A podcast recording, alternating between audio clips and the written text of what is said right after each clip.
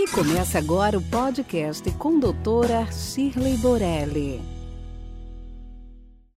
Afinal, doutor, eu posso fazer laser durante o verão? Laser não é para fazer só no inverno? Não. Hoje em dia, com o advento de tantas tecnologias fracionadas e dos lasers não ablativos e de outras tecnologias não ablativas, é possível fazer tratamentos de bastante sucesso em qualquer época do ano. Eu sou daquela época que a única coisa que a gente fazia era peeling.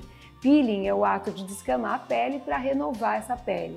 A primeira paciente que eu fiz um peeling, eu nunca vou me esquecer, era verão, e ela foi para a praia e ela me ligou e falou: "Doutora, tá descamando". Hoje em dia, eu sei que esse tipo de queixa, de constatação, eu acolheria, é normal, passe um hidratante, use filtro solar e, obviamente, não se expõe ao sol.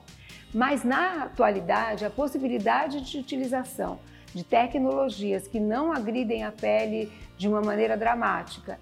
E ao lado disso, a possibilidade de filtros solares altamente competentes e que não sensibilizam a pele, além de bonés, viseiras e todo um aparato que protege essa pele, é possível fazer-se em qualquer época do ano. Claro, não vá escolher uma tecnologia que, mesmo sendo tranquila, você vai usar de modo muito agressivo porque daí todas essas considerações caem por água, por terra abaixo.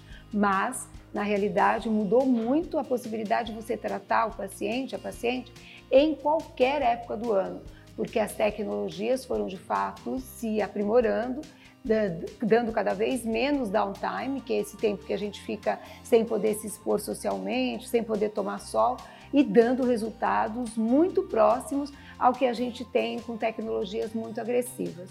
Mesmo que em alguns casos a gente tem que fazer mais sessões, mas dando uma qualidade de vida e de social totalmente independente da exposição ao sol em qualquer época do ano. Até porque nós moramos num país ensolarado praticamente o ano inteiro. Então, se a gente for deixar para fazer algum procedimento dermatológico num momento em que não haja sol, é possível que sobre muito pouco tempo durante o ano para que a gente possa fazê-los. E a pele, ela tem que ser estimulada de tempos em tempos. Esse colágeno precisa de estímulo, essa renovação celular precisa, o clareamento. É muito importante que a pele receba todos esses estímulos de maneiras diferentes, sim, mas durante todo o ano. Fica aqui o nosso podcast de hoje. Acompanhe nosso dia a dia no Instagram. Esperamos você semana que vem no próximo. Até lá! Esse podcast foi gravado por Ética Marketing Médico www.eticacomh.com.br